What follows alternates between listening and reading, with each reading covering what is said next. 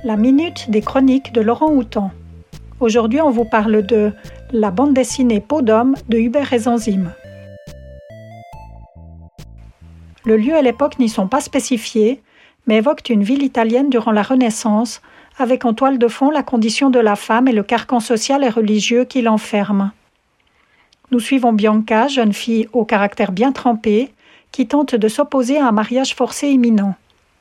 Elle souhaiterait choisir son époux selon son cœur, chose totalement impensable et qui jetterait l'opprobre sur sa famille. Pour adoucir son fardeau, sa tante l'invite à passer quelques jours chez elle et lui dévoile le joker des femmes de la famille, une peau d'homme en parfait ordre de marche, à enfiler comme un vêtement. Une fois revêtue de cette peau surnommée Lorenzo, seuls les magnifiques yeux bleus de Bianca sont encore visibles, comme des fenêtres sur son âme. Après avoir réglé sa démarche et sa voix, elle file découvrir incognito le monde des hommes, les tavernes, la liberté et les plaisirs interdits aux femmes. Après quelques maladresses amusantes, elle se lie d'amitié avec son fiancé Giovanni et découvre qu'il préfère les garçons. Ensemble, ils passent du bon temps et ce qui devait arriver arriva. Le fiancé tombe éperdument amoureux de Lorenzo.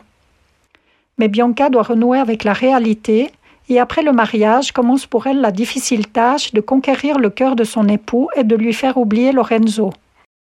J'ai beaucoup aimé le graphisme efficace et expressif de Zanzim, totalement au service de cette fable opposant Bianca au fanatisme religieux personnifié par son frère et à la domination masculine de l'époque. Les chroniques de Laurent Houton sont un podcast des bibliothèques de la ville de Lausanne. La chronique du jour vous a été présentée par Estelle.